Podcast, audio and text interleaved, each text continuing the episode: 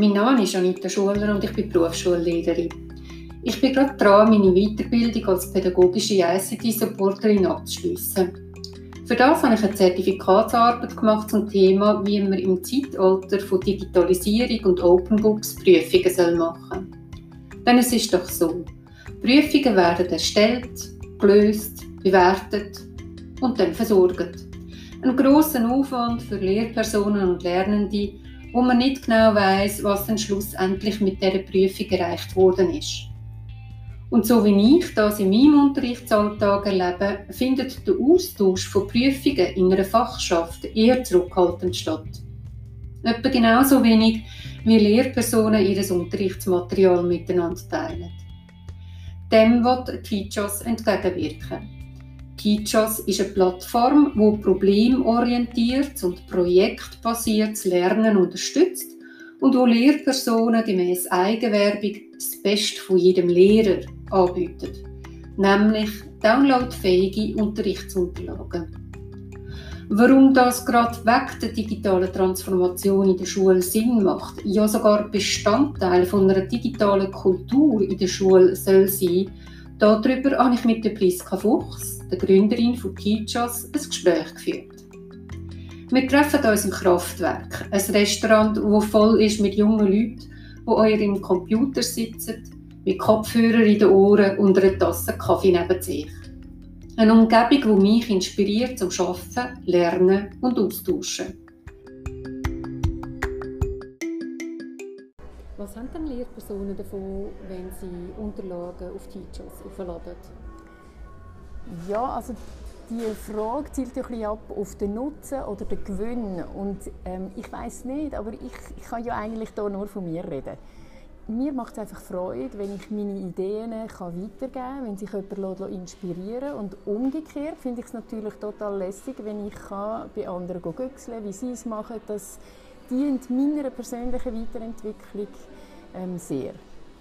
Das wäre jetzt eigentlich gerade meine nächste Frage. Ähm, wieso soll ich dann von Teachers Unterlagen abladen und dann die für den Unterricht nutzen? Ich meine, ich muss ja das adaptieren, das braucht auch wieder Zeit. Ich kann das nicht eins zu eins übernehmen. Also ich muss natürlich nicht. Ich kann je nach Zeitbudget, das ich habe, nach Ressourcen, die ich zur Verfügung habe, wenn ich ein Projekt vielleicht abladen, das ich nur für zwei, drei Schüler will, kann ich vielleicht auch mal etwas mehr oder weniger eins zu eins übernehmen. Aber ja, da ist mir tatsächlich frei. Ich kann nur die Idee übernehmen, ich kann ein eigenes Projekt daraus machen. Ähm, ich kann es adaptieren, ich kann es äh, lokalisieren, also lokaler machen. Ähm, und das, das finde ich einfach cool sind die Projekte, die jetzt auf Teachers sind, auch geeignet, eine Prüfung daraus zu machen? Oder sagen wir es so, wenn es nicht gerade eine typische Prüfung ist, etwas, das man dann auch könnte bewerten könnte? Also in der Regel ist so eine von diesen Fragen, die wir ja am Anfang stellen, damit man etwas aufladen kann, geht ja so ein in Richtung, entsteht ein Lernprodukt. Und natürlich kann man ein Lernprodukt ähm, beurteilen, bewerten, ähm, ja, du kennst mich, ich äh, würde am liebsten keine Noten machen, aber wenn wir schon Noten machen finde ich, Noten zu machen mit einem äh, Lernprojekt, äh, mit einem Produkt, das entstanden ist, mit einem Film, mit ähm, irgendwelchen Blogbeiträgen oder was auch immer, finde ich halt viel spannender. Und man kann ja dann dort auch noch sich überlegen, müssen das jetzt so enge Kriterien sein oder kann man dort ein bisschen mehr Freiraum lassen, zum Beispiel mit Single-Point-Rubrics schaffen, wo, wo für solche kreativere Lern Lernprodukte äh, sehr gut geeignet sind. Wenn ich mir jetzt also so ein Projekt anschaue, in Fall muss ich mir dann auch noch selber überlegen, wie ich das bewerten falls ich eben eine Note machen will oder muss. Gibt es denn auch Projekte, die schon einen Kriterienraster, einen Notenschlüssel oder was auch immer parat haben? Ja, es gibt viele Projekte, die, haben, die kommen bereits entweder zum Beispiel mit einer Single-Point-Rubrik oder mit einer anderen Art von Bewertung. Und bewerten, vielleicht muss man den, den Fokus ein auf das Mittelwort legen, dem auch einen Wert geben. Und es ist klar, solange als die Lernenden Noten bekommen, das ist die Sprache, die sie verstehen. Das gibt für sie den Wert von etwas. Und das ist ein bisschen schade, weil man dann oft wenig über konkrete Inhalte redet. Ähm, aber das äh, ist es dann auch der Wert, dass man, dass man die Lernprodukte wirklich sorgfältig anschaut, sorgfältiges Feedback gibt.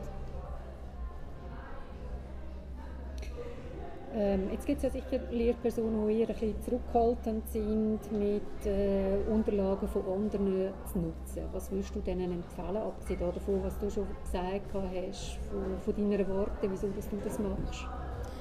Also es gibt keine Verpflichtung, sich von anderen zu inspirieren zu. Aber ich würde es jetzt einfach mega schade finden. Ich sehe einfach, was es mir bringt und ich kann, letztlich kann ich nur für mich reden. Ich finde das einfach etwas Schönes und ähm, auch wenn man jetzt die Bildungspläne anschaut, auch wieder neue Bildungspläne, wenn man äh, 4K anschaut, äh, Zusammenarbeit, ähm, ist ein ganz wichtiges Kriterium, ganz eine wichtige Kompetenz. Und wenn wir das nicht leben und den Lernenden auch vorleben, wie will ich das plausibel können, dann quasi thematisieren im Unterricht oder den Wert von dem sagen, wenn ich es selber gar nie erfahren habe? Wir haben jetzt anhand von der Plattform Teachos ähm, darüber geredet, wie man Unterlagen einander zur Verfügung stellen kann. Wenn jetzt jemand noch niemand mit Teachos geschafft hat, was würdest du dieser Person empfehlen, um einsteigen also ich würde halt einfach mal drauf gehen. Im Moment gerade muss man sich noch registrieren, aber nicht mehr lang. Wir gehen äh, gleich von der Beta-Phase äh, weg und dann kann man einfach schauen, schneuken.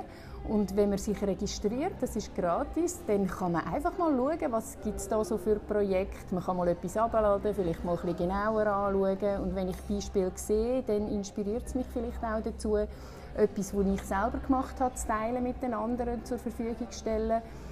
Und vielleicht nutze ich es zuerst einfach auch ähm, mal eine gewisse Zeit, bis ich selber etwas zur Verfügung stelle. Das ist ja, es gibt ja keinen Zwang, zum Beispiel, wie es bei gewissen anderen Plattformen gibt. Du musst zuerst etwas aufladen, bevor du etwas kannst abladen kannst. Man kann sich bei uns äh, einfach nur inspirieren oder man kann auch andere inspirieren. Das ist ganz frei.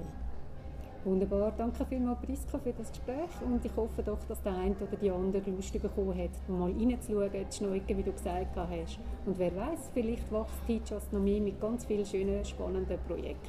Danke vielmals Anita, das hoffe ich natürlich auch. Perfekt. Ja. Äh, dann musst du gar nicht mehr schneiden. So.